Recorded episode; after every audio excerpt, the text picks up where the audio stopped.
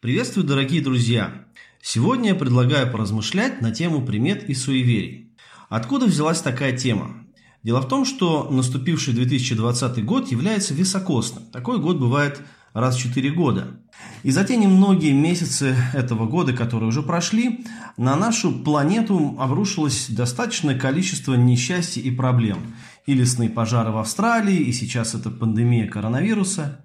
И неизвестно, что еще ждет нас в этом году. И многие люди, совершенно не задумываясь, связывают эти два факта. Вот, оказывается, те проблемы, которые наступили в этом году, они поэтому и произошли, потому что год-то является високосным. А по приметам високосный год обязательно приносит несчастье и проблемы. Если мы посмотрим на нашу жизнь, то мы сможем заметить, что приметы сопровождают нас практически везде. Особенно это видно, когда происходят какие-то важные знаменательные события. Рождение ребенка, свадьба, похороны.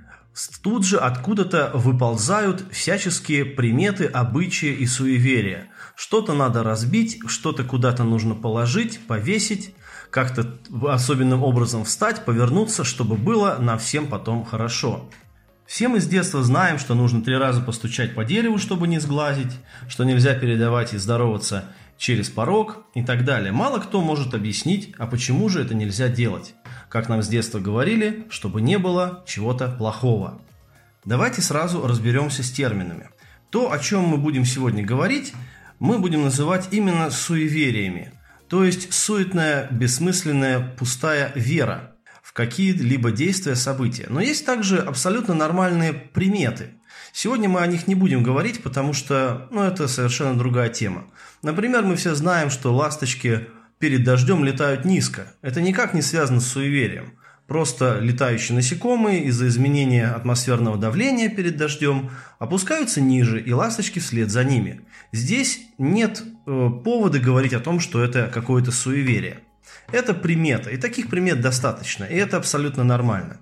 Суеверие же – это именно а, вера в некие действия или в какие-то события, которые повлекут за собой определенные негативные или положительные последствия, но между которыми мы не можем установить никакой логической, фактической связи, как в нашем сегодняшнем примере. Несчастья случаются с нами, потому что год оказывается високосный.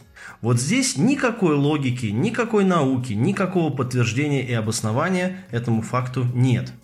Для любого здравомыслящего человека очевидна абсурдность суеверий. Но откуда же они взялись и почему они до сих пор каким-то образом влияют на жизнь некоторых людей? Суеверия появились из-за страха людей перед неизвестным из-за страха перед злыми силами. Суеверия возникли в попытке объяснить какие-то явления природы, нашей жизни, которые выходили за рамки понимания человека. Вера в суеверие появилась из желания обезопасить себя.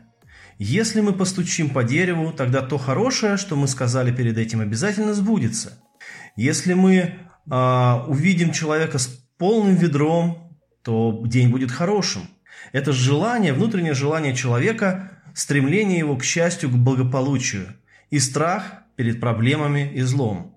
Мы можем увидеть, что вот эта суетная вера, а, в общем-то, недалека и от магии. Рядом с приметами и суевериями идут гадания, различные, а, казалось бы, невинные обряды, желание увидеть будущее, желание каким-то образом воздействовать на другого человека, например, приворожить. Все это говорит нам о том, что люди хотели и хотят быть хозяевами своей жизни, хозяевами своей судьбы. Они хотят действительно получить чуть больше власти и чуть больше знания, чем нам доступно сейчас. Могут ли христиане быть суеверными? Очевидно, что нет. Но давайте порассуждаем, почему нет. Мы верим в Божий промысел. Мы верим в то, что Бог является всемогущим.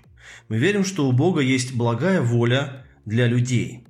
Это значит, что все, что происходит с нами, с природой, с нашими странами, с нашим обществом, известно Богу. Более того, Он может вмешаться и повлиять на любое событие, которое происходит в мире. И если происходит даже что-то плохое, Бог знает об этом и по каким-то причинам допускает эти события. Но если мы попытаемся совместить веру библейского Бога с суевериями, что из этого может получиться? Если мы суеверны, значит мы тем самым ставим а, свою жизнь, свое благополучие в зависимость не от Бога, а от каких-то непонятных сил, от случая, от судьбы. Может ли совмещаться вера в Бога и суеверие? Давайте посмотрим, что говорит об этом Библия. Апостол Павел в послании к Галатам, 4 главе, говорит такие слова. «Тогда, не знав Бога, вы служили богам, которые в существе не боги. Ныне же, познав Бога, или лучше, получив познание от Бога, для чего возвращаетесь опять немощным и бедным вещественным началам и хотите еще снова поработить себя им? Наблюдаете дни, месяцы, времена и годы. Боюсь за вас, не напрасно ли я трудился у вас? Итак, апостол говорит о том, что э, вера в некие вещественные начала, силы, которыми он называет в этом месте ложными богами, она противоречит и несовместима с верой в Бога.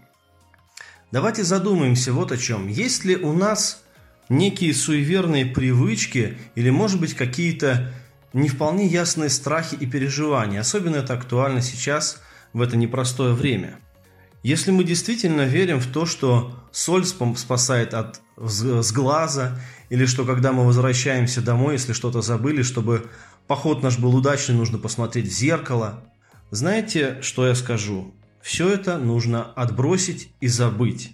Чтобы избавиться от суеверных привычек, нужно укреплять нашу веру в Бога. Нужно изучать Слово Божье, больше познавать Его характер, больше читать о Его всемогуществе, о Его воле, осознать себя чадом Божьим, понимать, что наша жизнь, все, что с нами происходит, в руке нашего Господа.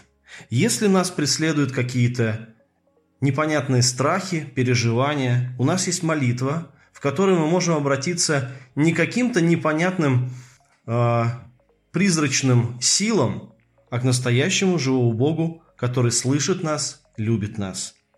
Когда мы общаемся с другими людьми, не подыгрывайте этим суеверным привычкам. У нас всегда есть хороший повод сказать человеку, я не верю в сглаз, я верю в живого Бога. Я не верю в черную кошку, я верю в живого Бога. Я не верю в порчу, я верю в то, что Бог меня любит и благословляет.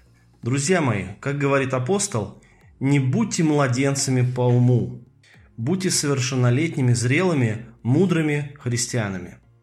И сейчас, в это непростое время, свидетельствуйте другим людям о том, что нашей жизнью управляет Бог, а не какие-то непонятные безличные силы, не какие-то приметы и суеверия.